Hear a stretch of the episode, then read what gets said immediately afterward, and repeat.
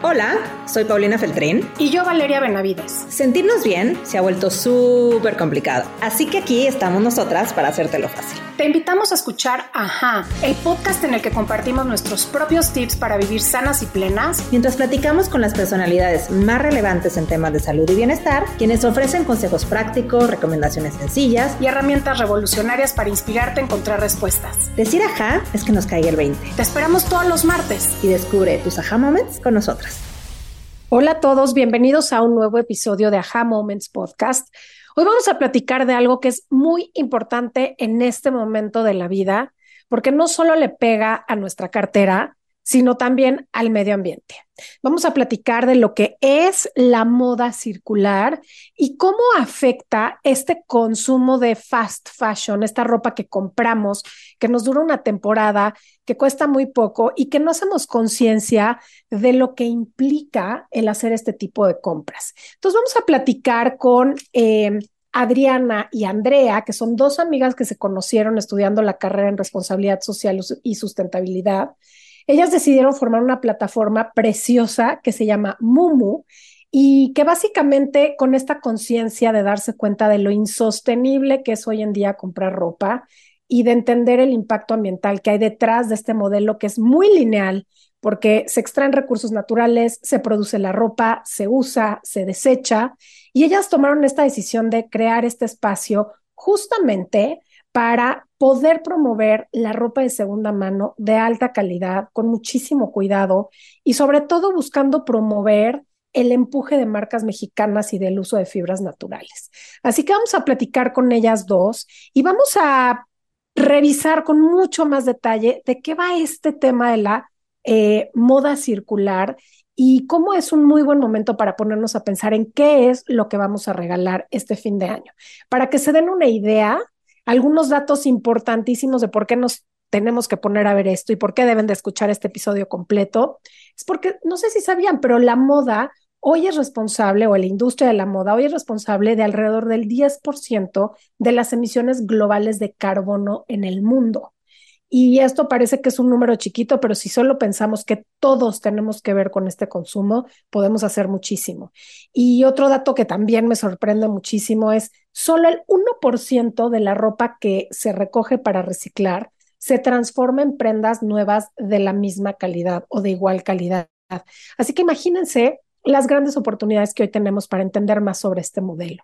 Estoy segurísima que les va a encantar este episodio. Quédense con nosotros, entendamos muchísimo más qué podemos hacer para consumir mejor la ropa que usamos, para escoger las mejores marcas y sobre todo para preguntarnos si realmente lo necesitamos.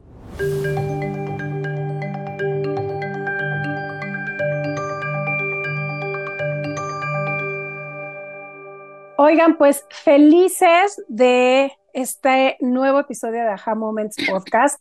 Bienvenida Adri, bienvenida Andrea.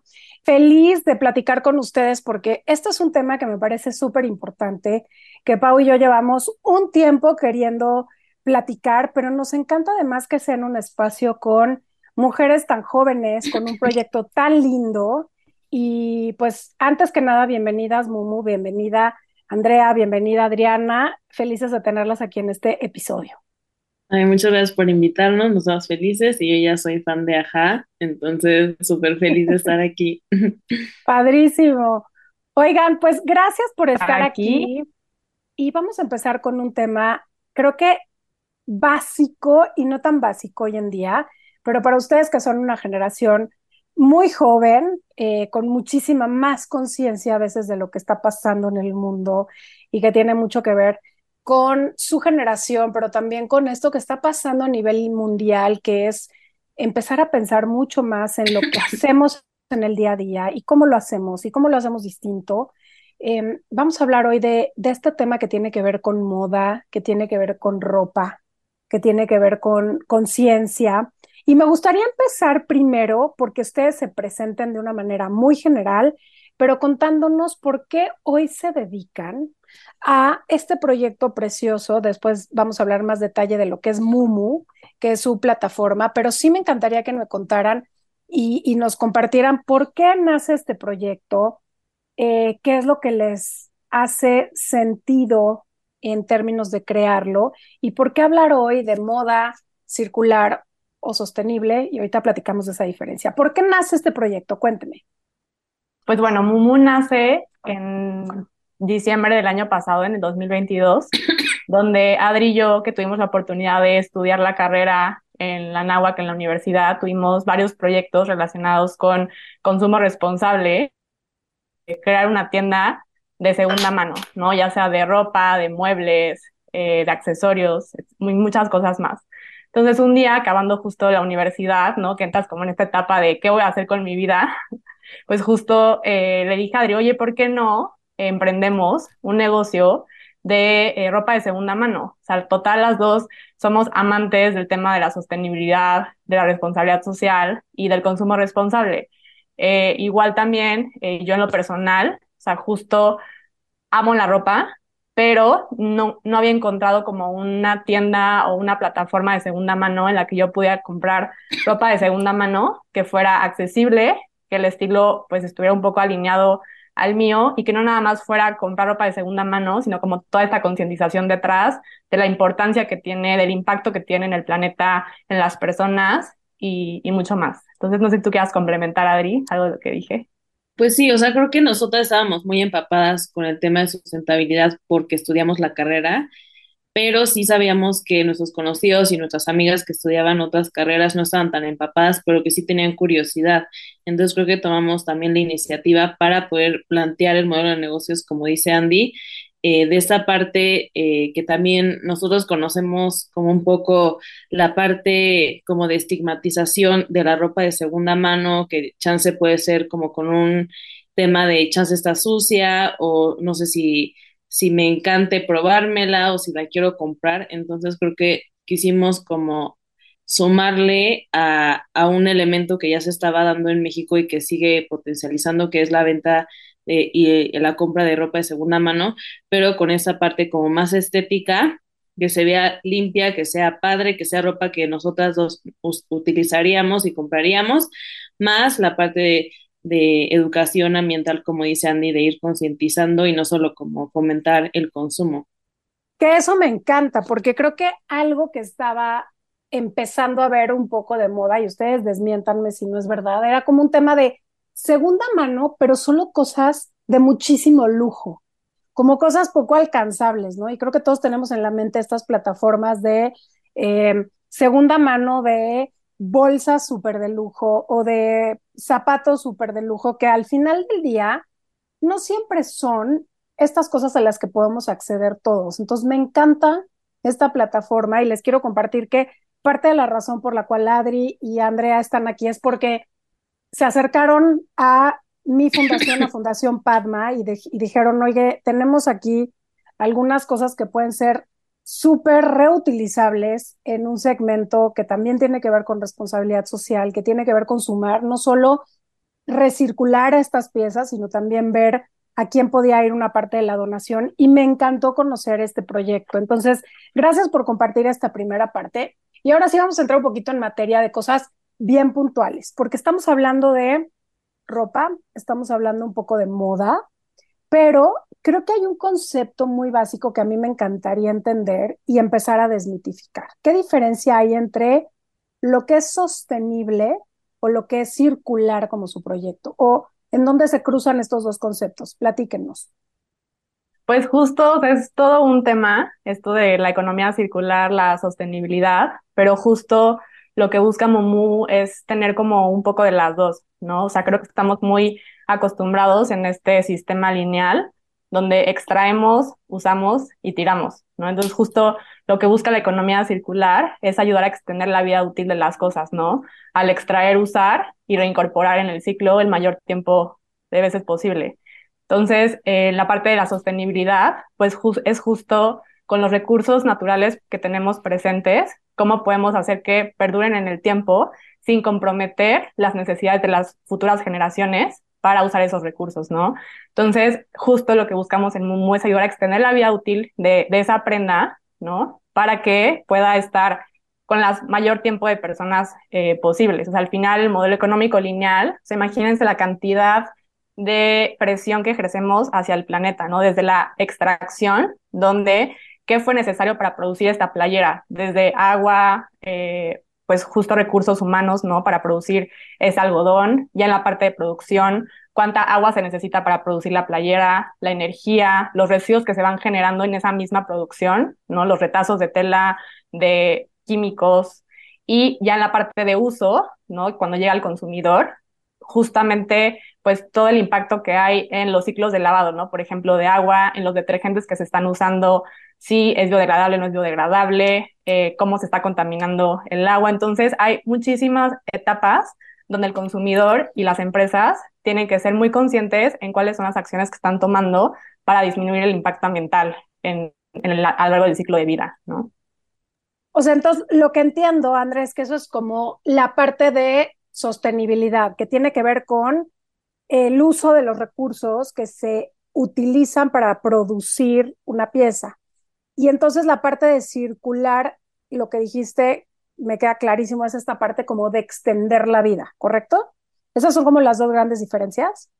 Exacto, o sea, la economía circular es que la sostenibilidad está involucrando como tres factores, ¿no? Que es la parte social, ambiental y económica. Entonces es pues justo qué estamos haciendo con nuestras decisiones de compra para impactar positivamente en el planeta, en las personas y en la economía eh, del país, de las personas.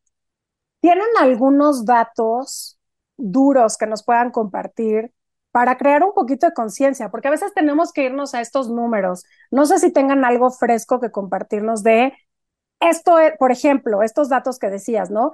¿Cuánta agua para tal? Me acuerdo muy bien que hace poco estaba leyendo un artículo de cómo hoy la mezclilla se produce, ¿no? Y cuánta agua se gasta para producir un pantalón de mezclilla. Y hoy todos usamos jeans, no importa el nivel socioeconómico, no importa el lugar que estemos en el planeta, así como en, una, en un momento se puso súper de moda y es muy válido hoy ponernos tenis para ir a todos lados, creo que la mezclilla ha sido algo que desde los años 70 está eh, implantado en, en, el sistema reconocido y, autorizado para vestirnos, pero si tienen algunos de estos datos que nos puedan generar mucho mayor conciencia sobre lo que implica el uso de estos recursos naturales de los que hablas, Adri, o André, perdón, bienvenidísimo, por favor, porque creo que de pronto no tenemos ni idea qué significa el hacer ropa, o sea, solo visualizamos a esta persona a lo mejor enfrente de una máquina de coser, o este niño a veces en esta máquina de coser o haciendo cosas a mano, pero no tenemos idea de qué implica a nivel uso de estos recursos naturales el producir una u otra pieza de ropa que podemos usar a lo mejor de pronto solo por seis meses o si bien nos va por dos o tres temporadas hoy en día. Bueno, yo tengo una cifra que la verdad a me impactó y es que la mayoría de nosotros utilizamos una prenda 7 a 10 veces máximo antes de tirarla. Entonces creo que eso, pues a mí me impactó cañón porque, o sea, sí estoy pensando en mi closet y ver si sí yo estoy como aumentando esa vida útil de las prendas o si entro como en la estadística de ver si eh, las uso 7 a 10 veces y las tiro o, o bueno, en mi caso yo soy más consciente y así, pero sí está muy cañón. Eh, pues esa parte de utilizar, porque creo que eh, si centramos más la problemática en las estadísticas en lo que nosotros podemos eh, hacer, creo que impacta más a que yo te diga, por ejemplo, te voy a inventar, la verdad no sé, pero de que si utilizan 10 litros, que seguro es mucho más, hacer una t-shirt, ¿no? Dices, bueno, chance y es normal o no sé, pero si ya tú ves el impacto que tú puedes hacer con tus propias prendas, pues es mucho mayor, ¿no? No puedo creer esto que acabas de decir, Adri. O sea, 10 es, a ver, pienso en mi closet y digo, ok, maybe hay un vestido, ¿no? Así súper de vestir, el típico que te compraste para un evento especial, para una boda o una celebración, que a lo mejor es cierto, le das, no sé, dos, tres, cuatro vueltas y de pronto dices, chin, ya no me lo puedo volver a ponerme, o sea, ya voy como retrato porque es la boda 5 y ni modo de ir con el mismo vestido con la misma gente. Entonces, es cierto que hay cosas que si ahora lo dices 7 a 10 veces, seguro tengo en mi closet cosas que he usado solo 7 a 10 veces o inclusive menos. Pero después hay otras que sí, creo que ya les di 58 vueltas. Me encanta este número porque nos ponen conciencia de cuáles son esas prendas que solo hemos usado siete veces, diez veces, que dices, ¿por qué están aquí?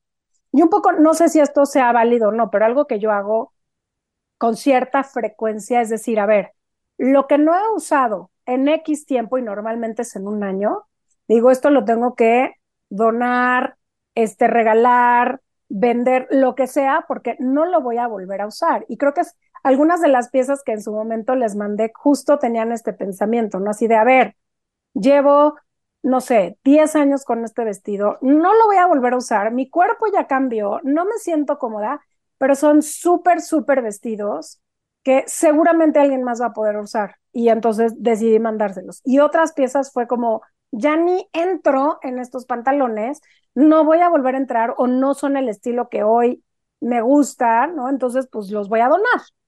Este, ¿qué otros números tienen por ahí? Porque en este ya me impacté, o sea, usamos las cosas entre siete y diez veces antes de tirarlas, me parece aberrante. Ahí, por ejemplo, o sea, tocaste como dos temas súper importantes que van ligados con las dos cifras que voy a decir ahorita.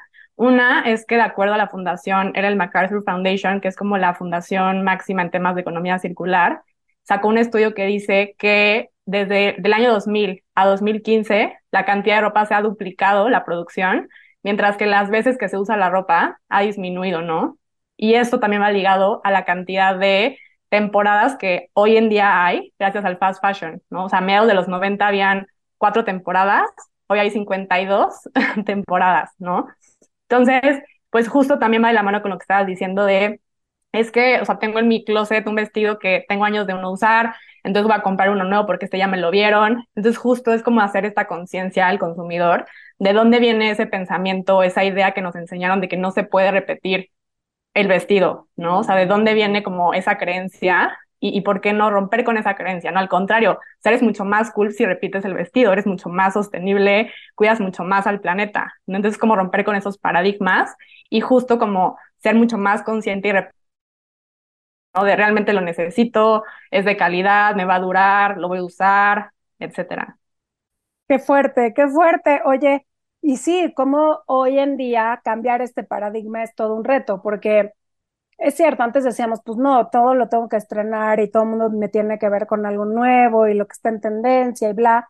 Pero también hay otro elemento importante que estás hablando, que es el concepto de fast fashion, porque a mí sí me ha pasado comprar algo que quiero volver a usar y ya se deformó, ya se rompió, este, ya se descosió y es como, ¿cómo? O sea, no ha pasado más de esta temporada de invierno, me pasa mucho con ciertos suéteres, ¿no? Que de repente es como, ya le salieron bolitas, ya se descosió, ya se deformó todo, no sé si lo lavé mal o si viene literal de una producción en cadena que no cuida absolutamente nada y entonces los insumos son de cuarta.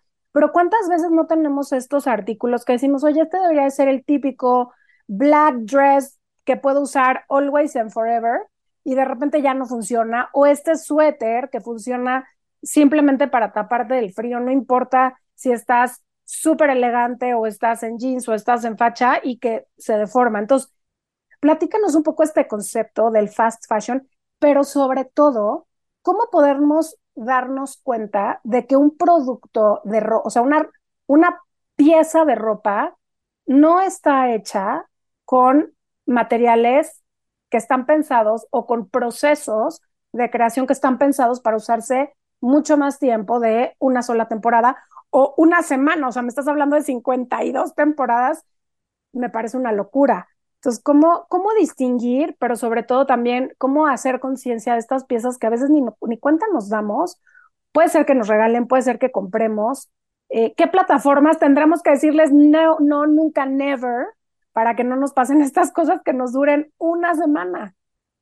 Bueno, eh, yo quiero empezar en que, o sea, uno, la manera más fácil de distinguir qué prenda te va a durar o no es yendo a la etiqueta te fijas en la etiqueta y ves qué componentes tiene, o sea, de qué componentes está hecho, o sea, su material, ya sea de algodón, eh, de poliéster, de viscosa, o sea, de diferentes, y ahí tú vas viendo y ahí tú detectas cuáles son los materiales eh, naturales o cuáles son los eh, materiales o las fibras sintéticas, y con ello ya tú vas a poder saber más o menos cuánto te va a durar. Dos, a qué tienda estás yendo a comprar, ¿no? Porque si te vas a todas las que son de fast fashion y que tú sabes que su modelo de negocios, porque creo que es un tema que ya está muy eh, pues socialmente educado, por así decirlo, o sea, ya sabes qué tiendas sí son de fast fashion, entonces pues ahí no entrar, que también ahí entra un poco el privilegio de cuánto presupuesto tienes para comprarte la ropa, ¿no? Entonces, eh, uno, la etiqueta, dos, saber que pues las tiendas de fast fashion ya sería un tache eh, pues de inicio. Pero ¿cómo sabemos cuáles son, Adri? Estas fast fashion. Por ejemplo, Sara, Sara, Bershka, Stradivarius, em, o sea, la mayoría de las tiendas Inditex, H&M, H&M, Forever 21 que ya está eh, a dos de morir o ya murió, pero ahí estaba. Eh, eh, por ejemplo, ahorita que está muy famosa, una que ahorita se me fue el nombre, pero es en línea, compra en línea y que... Shane. Necesita... Shane, Shane, o sea, 100% fast fashion, a o sea, todo, está todo lo que da. Entonces, es ver que en sí, cada vez que te metas a tu plata, a su, a su plataforma, veas que estén cambiando y que sí se vean estas 52, eh, ¿cómo dijiste, Andy? Estas 52 temporadas reflejadas, ¿no?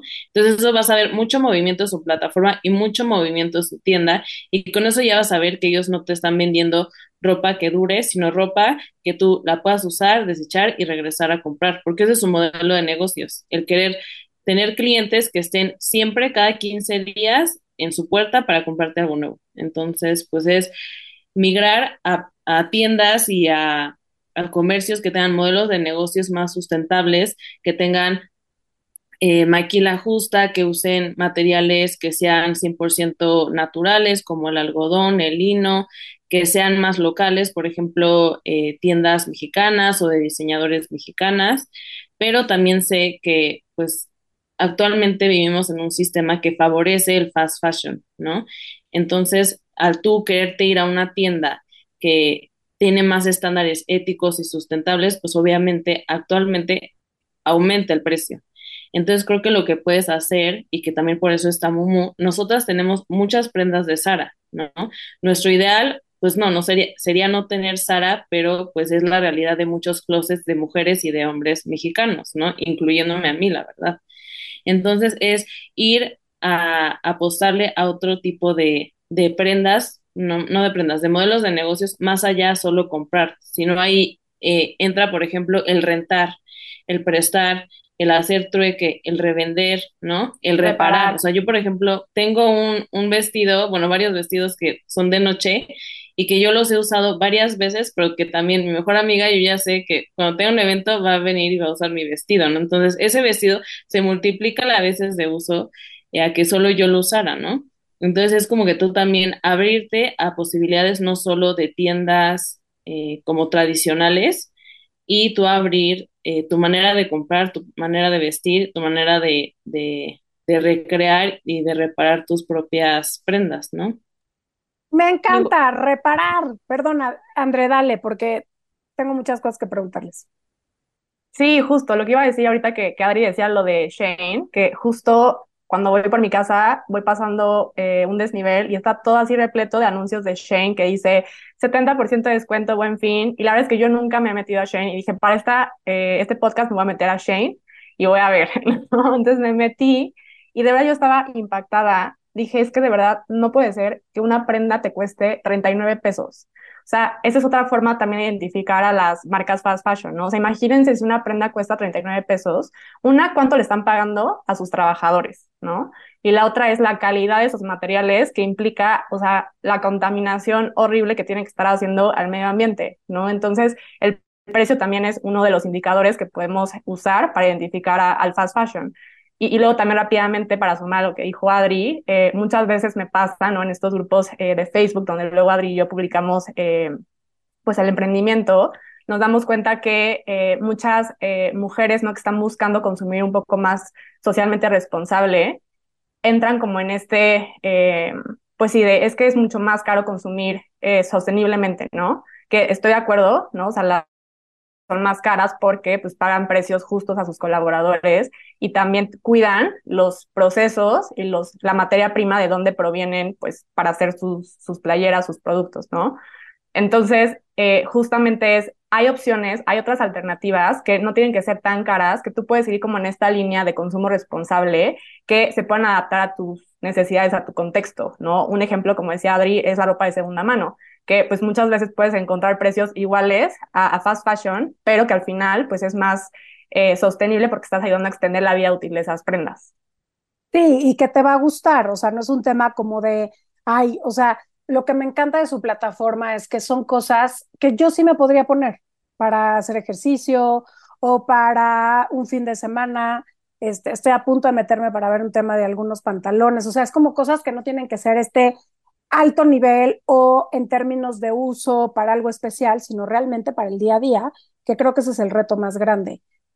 Hay algo que acaban de decir eh, Adri y Andrea que tiene que ver con, em, con, los, con, con los con las características de ese producto. Es decir, si viene hecho de em, insumos que son más naturales que otros. Entonces, aparte del precio, que creo que esto es muy importante, o sea, lo más barato seguramente está producido con los materiales más baratos, con la calidad más baja y sobre todo con esto que decías de, yo, a mí siempre me viene a la mente, son niños, ¿no? O sea, es como este mito o no, pero es, están niños cosiendo o tejiendo o bordando o doblando algo fuera de la ley, uno, y dos, em, ¿cuánto podrán estar dedicándole de tiempo a hacer algo que te cuesta, como decías ahorita, André? O sea, 39 pesos, pues con los costos de importación, productos que vienen desde China, de muchos lugares de Asia, o sea, estaríamos pensando en que realmente están pagando centavos a la mano de obra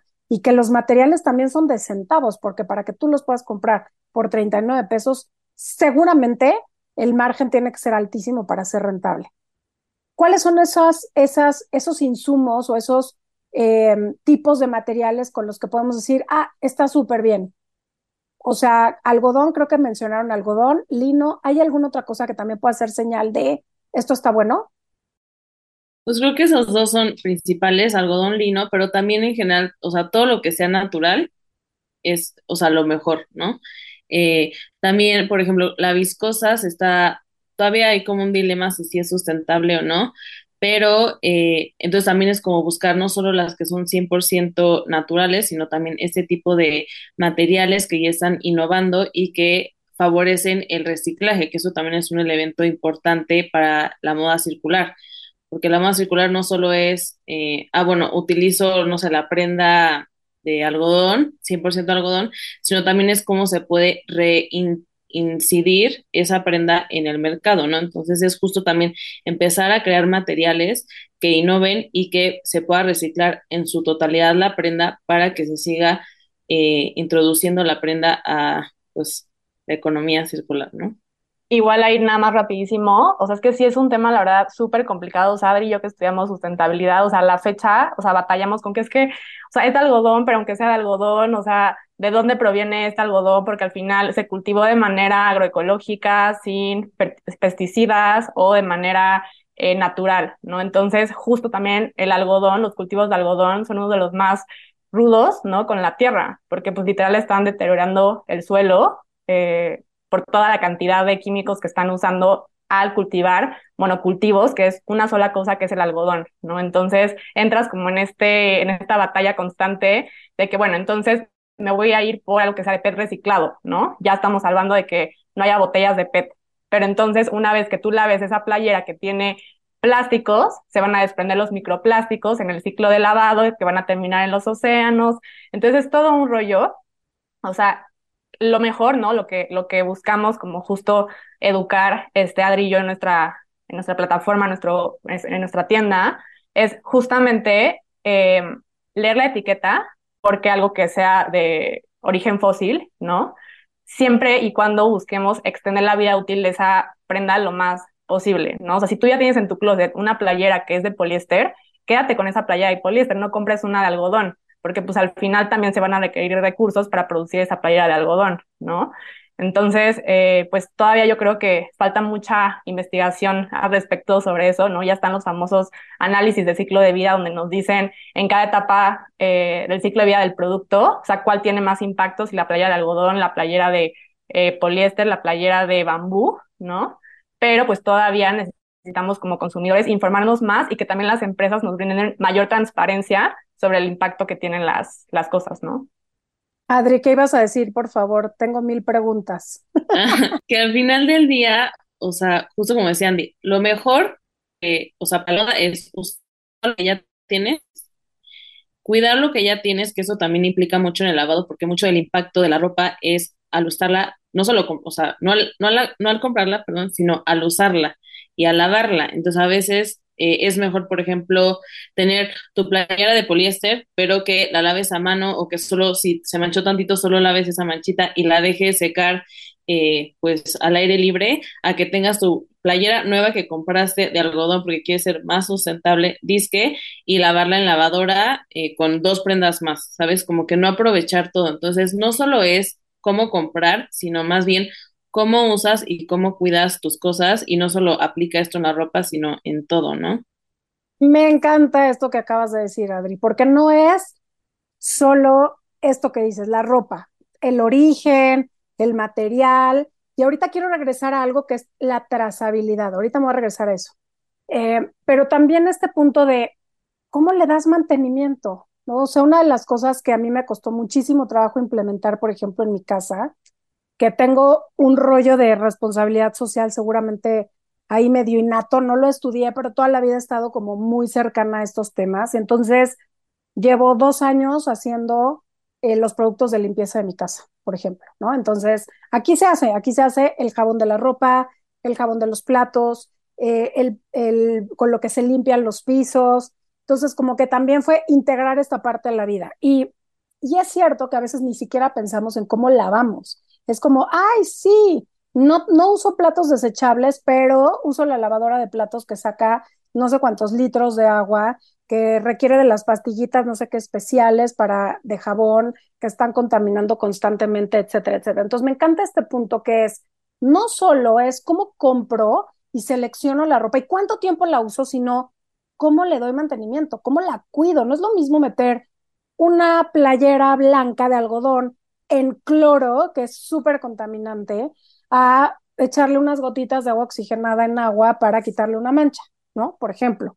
En fin, me hace muchísimo sentido como este end-to-end, ¿no? O sea, ¿qué tengo que ver desde el principio hasta el final para cuidar la ropa? ¿O cuántas veces se nos echa a perder la ropa porque la metemos a la lavadora sin los cuidados necesarios y después a la secadora, ¿no? Entonces los pequeños este, insumos que tengan que ver con cualquier tipo de plástico, lo que sea, te le encogen, el algodón siempre se hace más chiquito porque le metes calor, estás gastando gas, estás gastando luz, estás gastando un montón de otras cosas. Entonces, haces un poco de conciencia de una parte del proceso, pero descuidas otra. Qué importante es eso. Me quiero regresar a la trazabilidad, que es esta, esta manera de poder ver desde el origen, ¿no? desde los insumos con, lo con los que se hace un producto, hasta su venta, etcétera, etcétera, ¿no? Y como todo el proceso de producción.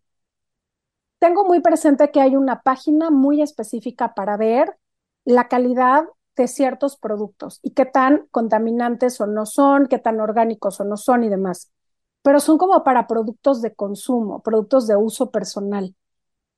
Hoy, ¿existe algún sitio en donde podamos mm, seguir la trazabilidad de estas marcas o de estos productos que usamos para vestirnos de moda, ¿existe algo donde podamos meternos a ver más allá de lo obvio que ya nos dijeron que por un lado es precio y por otro lado, digamos, los, los eh, digo ingredientes, pero son como los, los recursos con los que se está haciendo o los eh, materiales básicos con lo que se es, ¿no? Con el material. ¿Hay alguna otra manera también de evaluar el origen y la trazabilidad de estos productos de ropa que consumimos? Sí, eh, hay una aplicación, bueno, hay varias formas. la primera que se me viene a la mente más inmediatamente es una app que se llama Good on You. No sé si, si la conozcan, pero justo ahorita no lo tengo, eh, o sea, fresco, pero evalúa tres cosas, que es la parte social, la parte ambiental y la parte, eh, pues, del maltrato animal, ¿no? Que también es súper importante de todas estas prendas que también están hechas de eh, fibras animales, como es la lana, eh, la piel, este, y la seda, ¿no? Por ejemplo. que pues aquí también entramos en otro tema, ¿no? Del maltrato animal, etcétera, que también ya está muy presente en las marcas de buscar alternativas que sean eh, más responsables con los animales, ¿no? Entonces, esta aplicación lo que hace es evaluar qué también está la marca con respecto a estos tres puntos y te desglosa qué está haciendo la marca por trabajar y mejorar en, estas tres categorías, tres puntuaciones. Esa es una en una aplicación y la otra ya es como chamba, ¿no? Que tenemos que hacer de meternos literal, ya sea una empresa grande o una empresa chica, de ver si es una empresa grande sus informes de sostenibilidad, ¿no? Donde viene justo qué es lo que está haciendo la, la marca con eh, pues sus procesos, ya sea con temas sociales, ambientales, pues literal escribirles de, oye, este, esta prenda que estás vendiendo, eh, ¿de dónde viene? ¿E-, ¿Es, local? ¿Trabajas con artesanas? Este, ¿Es de fibras naturales? Eh, que te dé información y hay muchas que literalmente les preguntas una cosa y te salen con un parrafote enorme, porque pues al final también es su valor agregado, ¿no? Ellas también quieren posicionarse como una marca sustentable, socialmente responsable.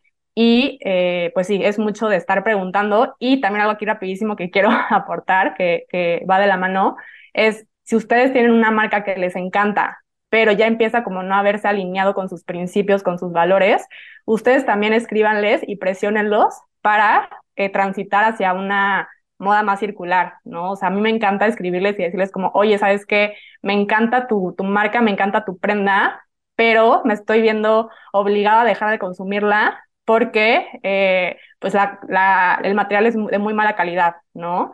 O este, me di cuenta que este, proviene de este, China y ya le bajaste el precio y cuesta 100 pesos, por decirles algo, ¿no? Entonces, también ayudemos a concientizar eh, a las marcas de cómo transitar hacia una economía más circular, sostenible. Qué importante esto que dices. Venga, Adri. Yo quiero agregar que eh, a nivel o sea, por nosotras nos empapamos mucho de las etiquetas, ¿no? Las, eti eh, las etiquetas y la información que vienen en las prendas, ¿no?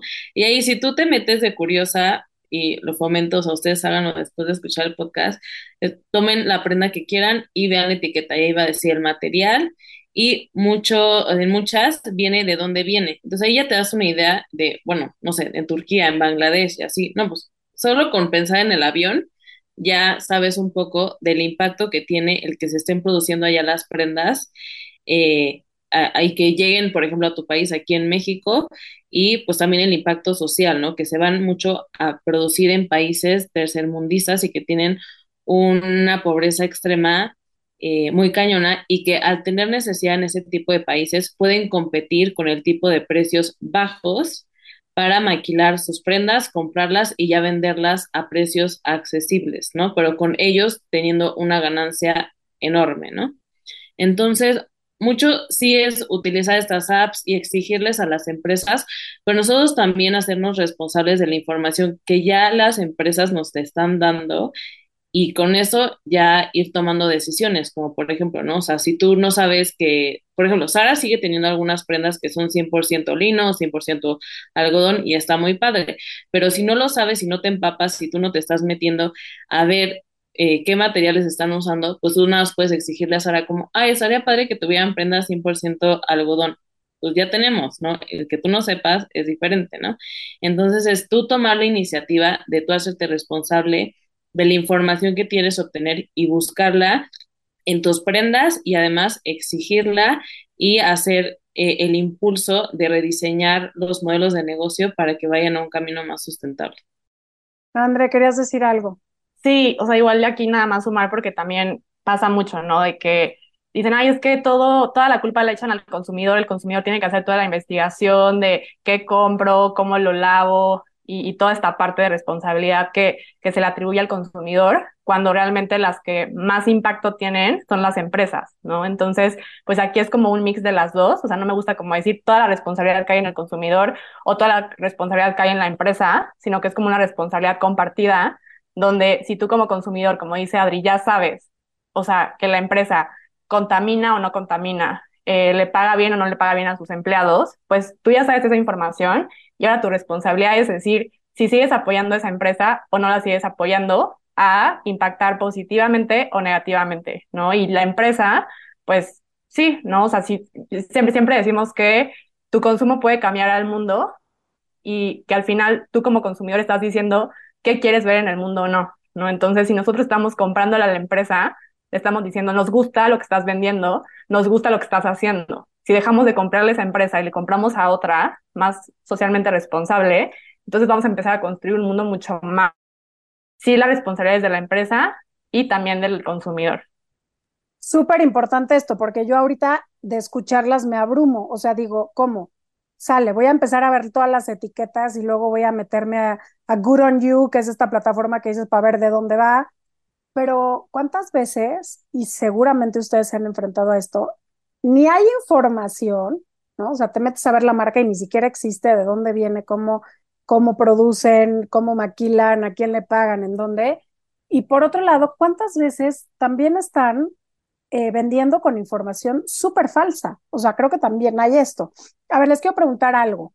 Hoy la mayoría de las etiquetas de las cosas que compramos son de cosas producidas en Asia hay un mejor o un peor o todo más o menos es igual. O sea, me acuerdo perfecto, no hace mucho, estaba en una zapatería, mi esposo estaba comprando unos tenis y me acuerdo perfecto esta fórmula de venta. La chava que le estaba vendiendo los tenis le dijo así, no son de China, son de Vietnam.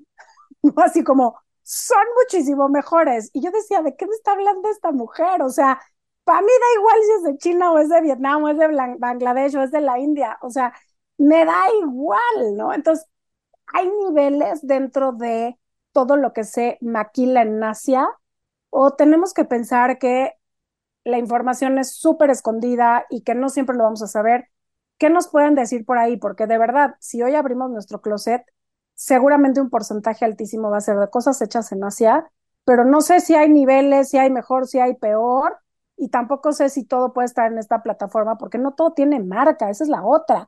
Mucho de lo que se fabrica o se maquila en Asia, pues llega aquí, le ponen una etiqueta de quién sabe quién, gente que está importando contenedores de cosas y nada más le pone una marca y puedes encontrar esa misma pieza en diferentes lugares. O sea, ¿cómo, cómo es este tema de la producción en Asia? ¿Qué es lo que sí, qué es lo que no?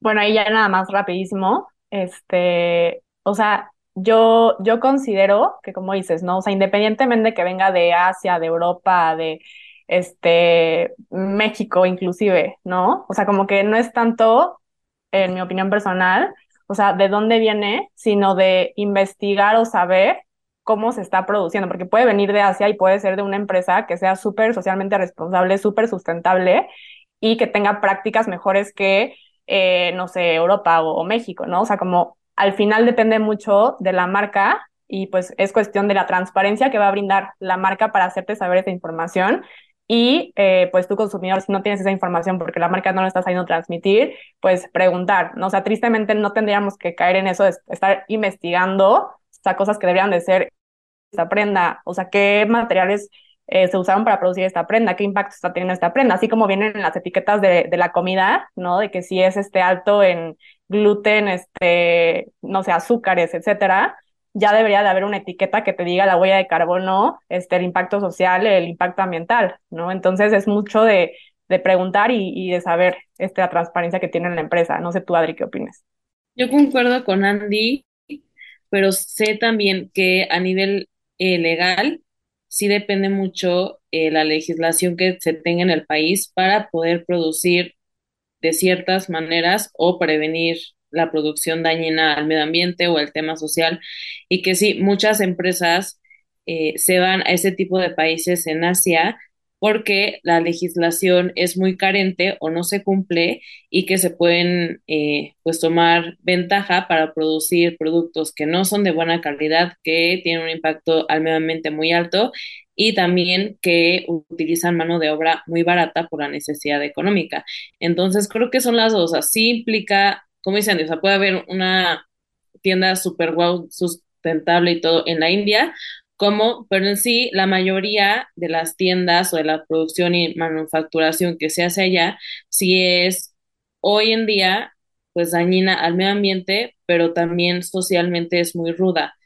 Eh, o sea, no, no, me sé el número exacto, pero en muchas, en muchas de estas manufactureras eh, el, la paga es muy baja, no tienen calidades de trabajo, muchos edificios donde se trabaja se han caído sin ningún temblor ni nada por la mala calidad de infraestructura de este tipo de empresas que le vende a Inditex, por ejemplo. Entonces, eh, pues sí, sí es investigar, pero también tomar en cuenta que pues la producción y, y, lo que se permite de manera de producción también se ve reflejado en la legislación y en el tipo de políticas públicas que se tiene en cada país. O sea, sí hay que hacer un poquito de investigación, ¿no? Y entender un poco cómo está el tema de la maquila en estos países, como dicen, pues tratar de rastrear y, y, y buscar la información sobre estas empresas, que me hace muchísimo sentido. Y quiero irme a algo así súper práctico.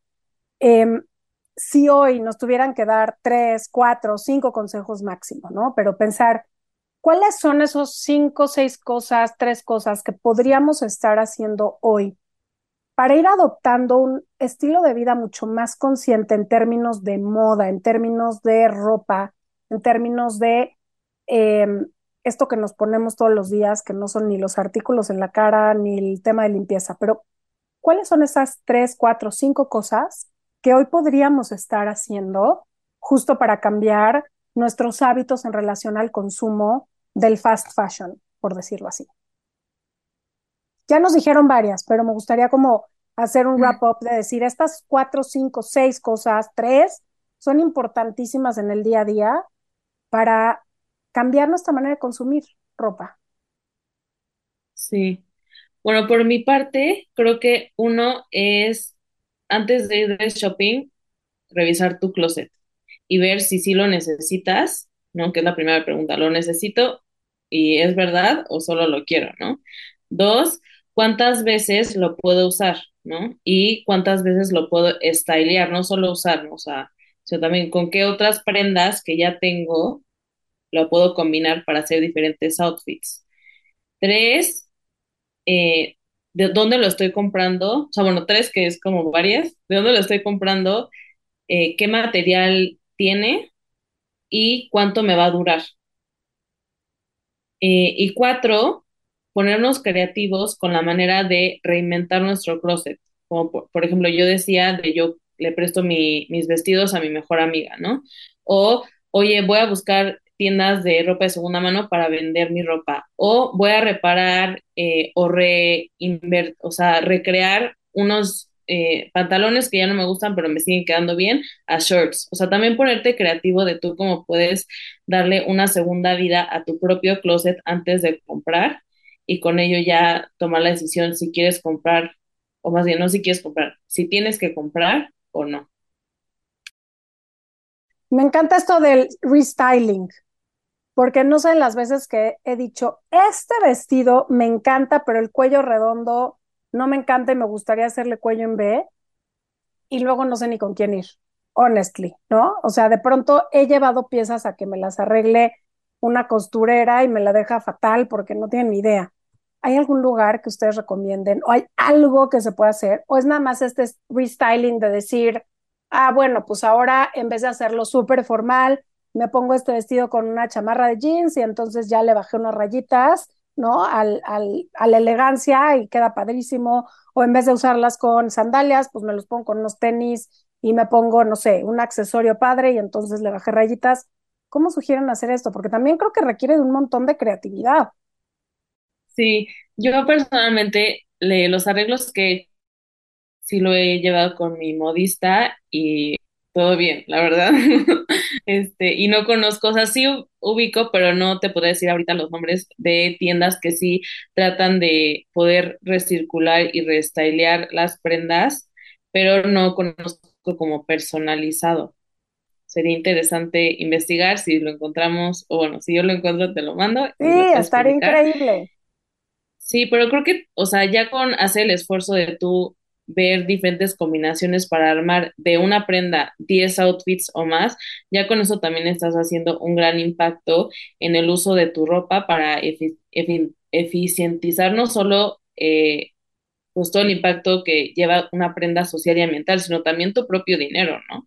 O sea, porque ya lo estás tú poniendo ¿no? A práctica y que si lo usas una vez, por ejemplo, te puede costar 700 pesos, que es lo que lo compraste, pero si ya lo usas más veces, entonces va reduciendo el costo, por así decirlo, y así pues es mejor.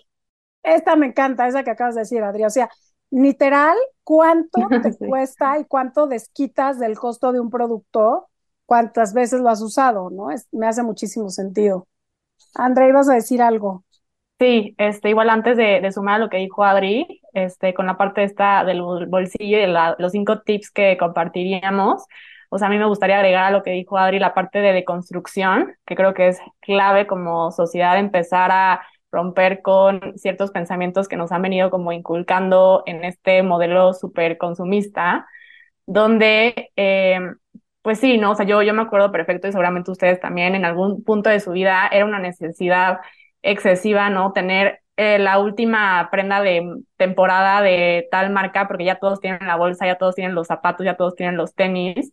Y, y la verdad es que es justo como un ciclo, o sea, que nunca termina, ¿no? O sea, como que se, se tengo que volver a comprar. Entonces, es justo desde la carencia que hacemos este tipo de compras impulsivas que nunca nos van a llenar, ¿no? O sea, nunca nos van a llenar. Entonces, pues justo buscar cómo podemos a través, no sé, de, experiencias o, de otras cosas como reemplazar ese mm, sentimiento de, de, carencia de compra y eh, para, pues sí, empezar a consumir más sustentablemente y eh, también iba a agregar algo más.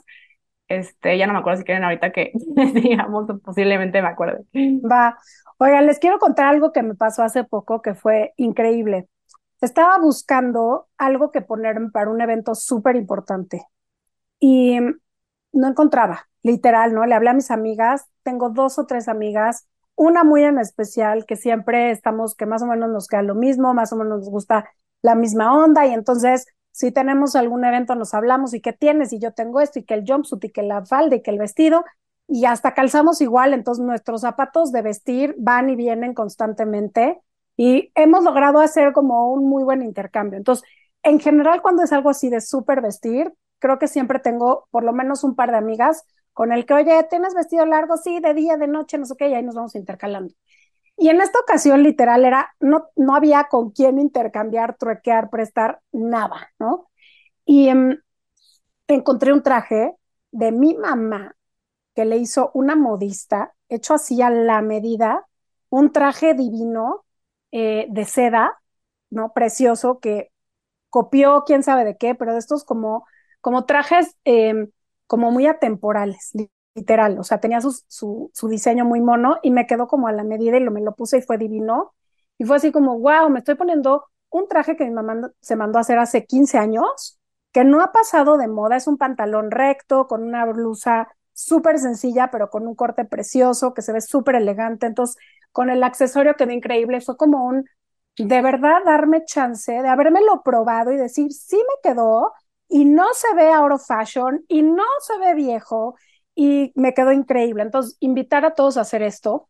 Y platicando con esta amiga, les cuento esto porque a lo mejor es algo que podemos empezar a implementar todos, ¿no? Fue, ella me decía, Valeria, nos surge sentarnos con tus cuatro o cinco cosas que no has usado, pero que son de muy buena marca, que están en perfecto estado, pero que no estás usando, porque yo sigo en el mundo Godín, tú no, pero estos cinco trajes o estas cinco piezas seguro las voy a usar y yo te presto cosas que no estoy usando. Me dijo, y lo hacemos un intercambio porque ya lo hice con otra amiga y nos prestamos cosas tres meses y fue como sacarle raja las tres, cuatro cosas que no he usado. Le dije, tienes toda la razón. Entonces, me encanta esta idea de decir, oye, ¿cómo extendemos la vida? Pues también se vale diciendo, oye, ya me cansé de esta blusa, está divina, pero ya la usé 25 veces, no, no 7 ni 10, ¿no? 25 en tres meses, entonces la voy a pasar a alguien más para que le saque otras 25 y hacemos un intercambio y a lo mejor hay algo que me puede servir y con lo que me voy a sentir increíble. Entonces, creo que también abrirnos a ponernos esas cosas que pensamos que no van porque son de mi mamá o de mi tía o de mi abuela, literal de mi abuela, ¿no? Una blusa divina que tenía que dije, wow, esta es la típica blusita blanca que mandó a hacer hace mil años y que está perfecta, que se le heredó a mi mamá y mi mamá dijo, está perfecta, pero no la he usado, ahí te va. Eh, y que bueno, pues ahí están en mi closet. pero también este ejercicio con amigas, porque creo que todas tenemos o todos tenemos este saco, este abrigo, esta blusa, eh, es, ¿no? Este pantalón que está divino, pero que ya nos cansó, pero está en súper buen estado y ni lo quiero vender, ni lo quiero regalar, ni lo quiero donar, eh, pero tampoco lo quiero usar, ¿no? Es como darle un break y un airecito. ¿Qué opinan de esto?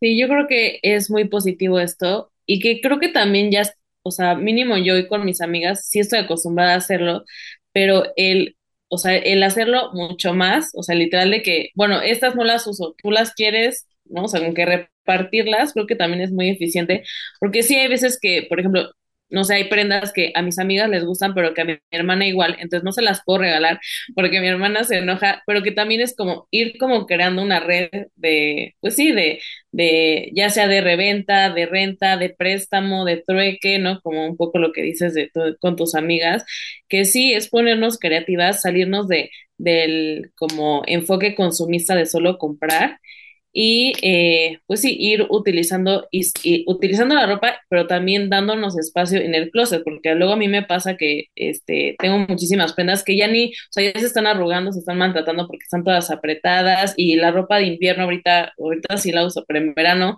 pues no la estoy usando y ocupa espacio y así, entonces sí ponernos creativos para mover el closet en todos los sentidos, ¿no? Sí, justo siento que ya está cada vez más normalizado este tema, que antes tal vez era mucho tabú, ¿no? Entra, ¿y cómo le voy a pedir, o sea, ropa a mi amiga? O, o sea, ¿qué va a pensar de mí, no? O sea, para nada. O sea, siento que ya ahorita cada vez es mucho más normalizado, te ves también mucho más cool y sobre todo siento que, como dicen, todas tenemos una amiga que sabemos que se viste increíble y que ama su closet y es como, wow, o sea, me encantaría esa prenda que sabes que ahí está en su closet que lleva años sin que se lo ha puesto, ¿no? Entonces, como justo abrir esta conversación, estos espacios entre amigas y también grupos, ¿no? O sea, por ejemplo, en Facebook hay grupos de niñas, de mujeres súper bonitos, súper lindos, donde se crean comunidades y, y justo también buscar eh, crear comunidad a través de un tema, de una causa tan bonita, que es como extender la vida útil de, de las prendas. Sí, creo que es una gran tarea. Y, y y antes de prepararnos para irnos, quiero preguntarles algo muy importante, porque estamos en una época del año en la que el consumismo está a todo lo que da, ¿no? Y vamos a empezar con, y el regalo de los sobrinos, y el regalo de mi mamá, y el regalo de mi tía, y el regalo de mi amiga, y el regalo del intercambio de regalos, y el de la chamba, y no sé cuánto. ¿Cuáles son esos consejos que nos pueden dar para no caer en el fast fashion, en Navidad, en Año Nuevo, en estos momentos de fiesta, en el buen fin, porque creo que todos estuvimos a cinco minutos de darle clic a comprar cualquier cosa. Y bueno, todavía nos quedan varias semanas de mucha tentación y después el inicio del año con las baratas de invierno, ¿no? Que se extienden durante todo enero y febrero.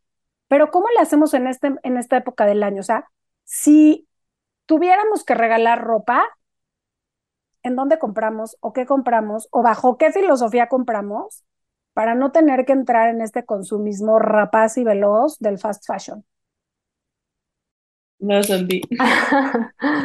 este, sí, la verdad es que es un tema súper em, pues a mí la verdad sí me genera mucha angustia, ¿no? O sea, cuando son esas épocas que le tengo que regalar, que si el intercambio hacia la familia, porque una, sí, soy súper piquis de que es que donde lo compro, este, y si no le gusta y no lo usa, pues va a acabar en la basura, este, saben como todo este tema, o sea, yo creo que en mi opinión personal, experiencias, ¿no? Experiencias porque siento que pues una, te van a quedar como toda la vida la puedes hacer en familia, que también Navidad es una época, pues, de estar en familia, de compartir, entonces, pues creo que también se puede complementar la experiencia. Y ya si de plano tienes que regalar eh, ropa o algún producto, etcétera, pues justo hacer estas preguntas que dijo Adri al principio de, este, de dónde viene eh, la etiqueta, qué va a pasar cuando termine la vida útil de este producto, se vaya a reciclaje, se vaya a compostaje, se vaya a donación, este, le puedo regalar tal vez una tarjeta de regalo, que yo sé que a muchos no les gusta regalar una tarjeta de regalo, pero pues al final la persona puede hacer una compra desde sus propias preguntas que él mismo se planteó, ¿no? De lo voy a usar, no lo voy a usar, me gusta, no me gusta.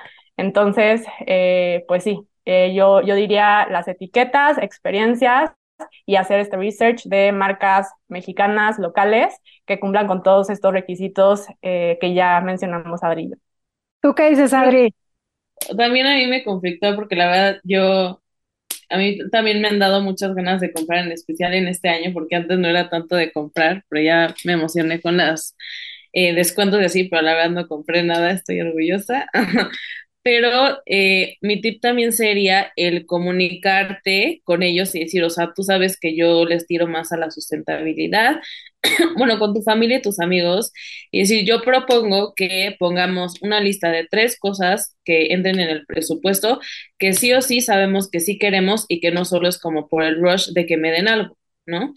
Por ejemplo, yo con mi familia me están diciendo como hay que hacer el intercambio y así, pero la verdad es que yo ahorita no quiero nada y no necesito nada. Entonces, aunque es una actividad padre que sé que a mi familia le da mucha ilusión, yo sí me doy el espacio de decir muchas gracias, yo no voy a participar, los voy a ver y les puedo hacer brownies o darles otro tipo de cosas o de regalos, más allá de comprarme algo que no quiero y que no necesito, ¿no? Entonces, hacer la lista y acercarte y comunicar como, oye, si quieres ese esa blusa de Sara que se ve que está muy chafa o prefieres esta que es de básicos, que es de una maquila mexicana y justa, que es de 100% orgánico, ¿no? Como que también tú ir planteando y comunicarlo, que ya sé que es difícil, pero pues todo hablado y educado pues es mucho mejor, ¿no?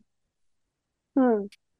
Súper, súper válido, ¿no? Como, como dicen, a lo mejor no siempre necesitamos algo y es, quizá es un masaje, En vez de pensar en una blusa o en unos zapatos o en unos tenis. Bueno, a las mujeres nos cuesta un poco de trabajo después transferir eso, pero bienvenidas a esa propuesta. ¿Cuáles son sus marcas favoritas o dónde compran hoy ustedes ropa? Pero lo que yo hago es que, por ejemplo, en Instagram, si encuentro una marca eh, local mexicana que me guste, te puedes dar como en una flechita y te lanzan eh, marcas similares, ¿no? Por ejemplo, que estén eh, pues como en el mismo canal, en la misma onda. Y así me voy metiendo y voy viendo, ah, pues esta me gusta y ya ubico como mi marca de trajes de baños de eh, reciclado. Ya ubiqué a mi marca de pareos de lino. Ya ubiqué a mi marca de este, tenis veganos, ¿no? Entonces como que voy ya identificando, dependiendo de la categoría de ropa, cuáles son las marcas que me gustan y por lo poco o mucho que comparten, sé que entra como en mis guardados de categorías de Instagram, ¿no? Que tú puedes ya como guardar tus, tus marcas pero por ejemplo la que tengo más presente ahorita es igual Básicos de, Básicos de México, se llama. Elementa, que también son eh, materiales de fibras naturales y de segunda mano. O sea, la verdad es que yo ahorita, o sea, soy mi propia consumidora de Mumu. o sea, que me compro muchísima ropa de mi propia tienda y también te las tienes de segunda mano, ¿no? O sea, que también sé que tienen ropa increíble, padrísima. Y eh, pues sí, ¿no? También este, yo recircular mi ropa conmigo. Eso, está buenísimo. Gracias, André. Tú, Adri, ¿dónde compras? ¿Qué te gusta? Pues la verdad no compro mucho, pero básicos ha sido como mi, o sea, la, la que más concurro cuando necesito playeras y prendas básicas, porque pues literal así es el nombre. Eh, pero la verdad en sí no tengo como marcas específicas. Mi tirada en lo personal es fijarme en el material sin importar la tienda. Entonces, por ejemplo, ahorita traigo unos jeans de mango que son de eh, productos reciclados, ¿no? Entonces, bueno, de material reciclado. Entonces, eh, pues sí, o sea, creo que depende mucho, eh, pues, tus gustos y también en qué tú te fijes más, ¿no? Y bueno, mi tirada es no comprar, pero pues sí. Eso. Aunque nos cueste. Andy, vas a decir algo. Sí, que igual ahí, este, rapidísimo, ¿no? O sea, también, por ejemplo, a mí me cuesta muchísimo o sea, comprar pantalones o jeans sí que yo me los pruebe. O sea, soy súper piggy en eso y si no me lo pruebo, pues no me lo compro porque pues no me va a quedar igual que otra vez en lo mismo y que pues lo va a terminar este, donando que está bien, pero pues lo ideal es que a mí me quede, ¿no? Entonces, ¿qué hago ahí? Pues la verdad es que sí, o sea, sorry, como dice con toda la pena del mundo, pues me voy a las marcas, por ejemplo, de, eh, si no encuentro en bazares, pues me voy a Zara si me gusta el pantalón y pues busco, ¿no? A ver, si me voy a comprar el pantalón, ¿de qué fibras está hecho este pantalón. Voy a tocar el pantalón y voy a ver si es de calidad o no es de calidad este pantalón, ¿no? Porque pues también, o sea, ya saben, si el jean es de chafa, pues de tres, cuatro usos ya no te va a servir, ¿no? Entonces, siento que tocar la prenda también es básico y es clave para tú darte cuenta si es de calidad o no es de calidad la ropa. Bien, importantísimo.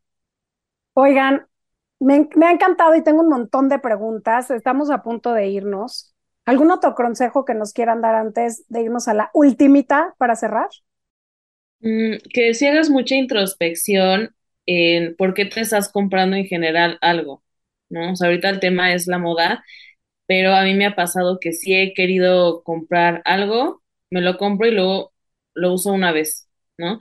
Y como esa satisfacción de, de, de que yo pensaba que lo ibas a usar muchísimas veces y que ya el ansia de ya tenerlo en mis manos de así es mucho más alta a veces de cuando ya lo compro y no lo uso. Entonces creo que primero es como echarte un clavado, a ver, ¿por qué lo quiero? ¿no? Y, y ver si sí lo vas a usar realmente y si sí es algo que necesitas o no.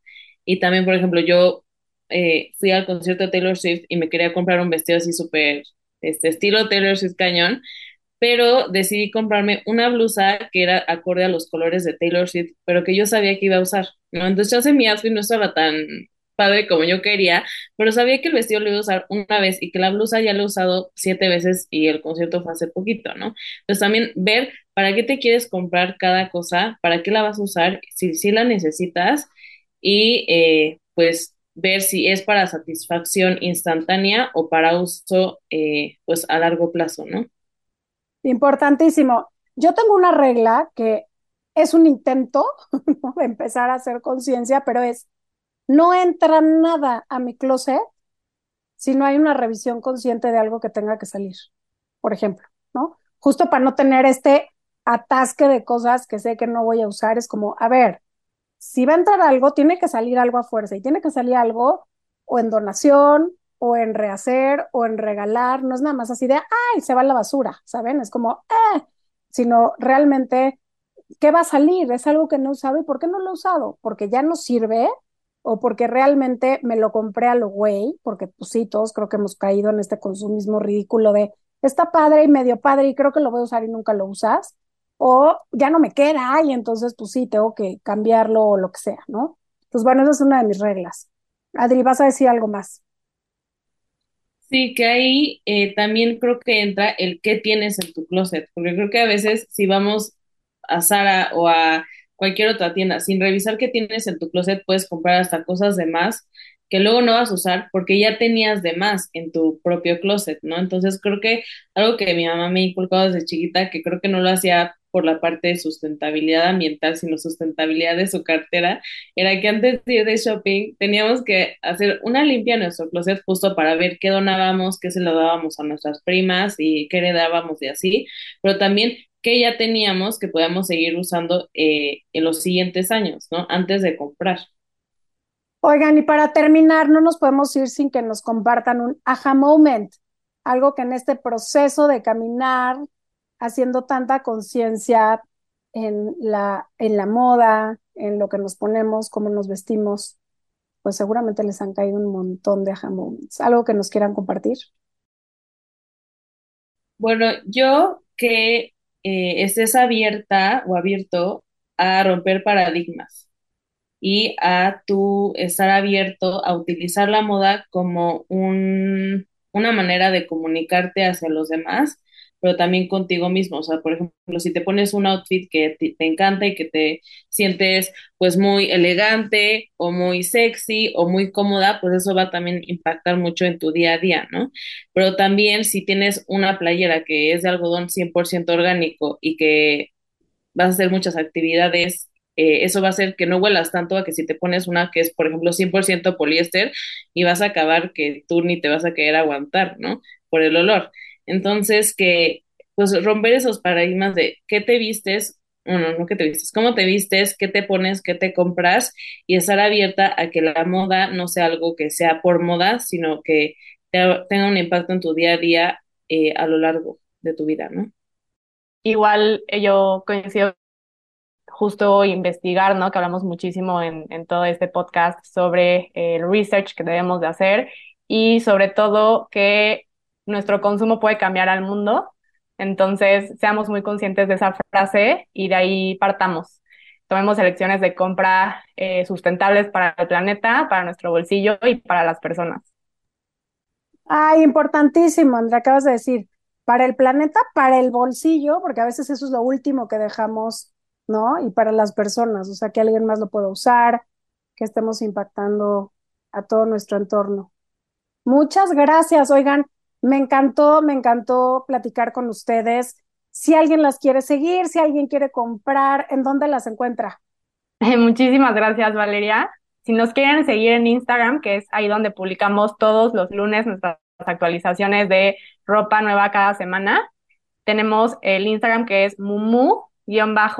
mumu-mx y en nuestra tienda online, donde nos pueden también seguir, ahí tenemos toda la ropa, es mumu.myshopify.mx, ¿no, Adri? Que lo déjame confirmar porque está muy largo. Mumu. Oigan, dale, Ay, perdón, perdón. mumx.myshopify.com.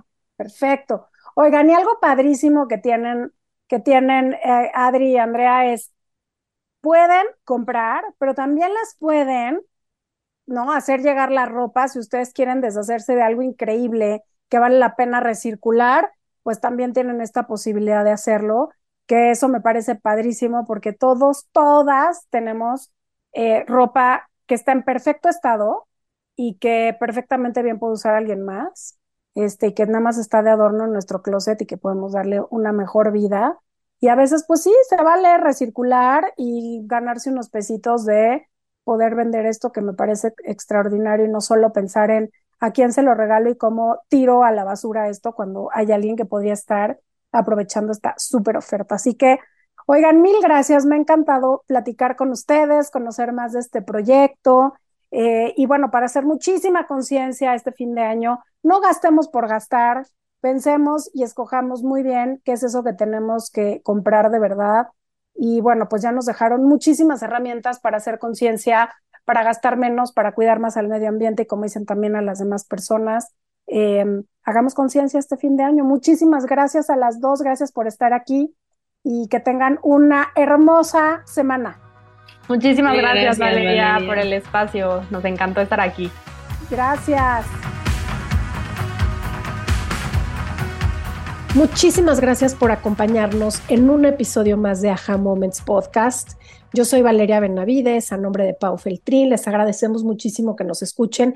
Estoy segura que este episodio eh, los marcó y les dio algunas ideas para cómo hacer conciencia en este fin de año de cómo debemos de comprar y qué tipo de cosas debemos de regalar, pero sobre todo cómo tenemos que empezar a hacer también mucho más consciente, eso que todos los días usamos, que es ropa para vestirnos y para salir. Em, los datos son espeluznantes. Esta vida tan corta que le damos a, a la ropa, pues simplemente me hace pensar en todo eso que tengo guardado en el closet que seguramente no he usado o todas esas cosas que solo he usado una vez.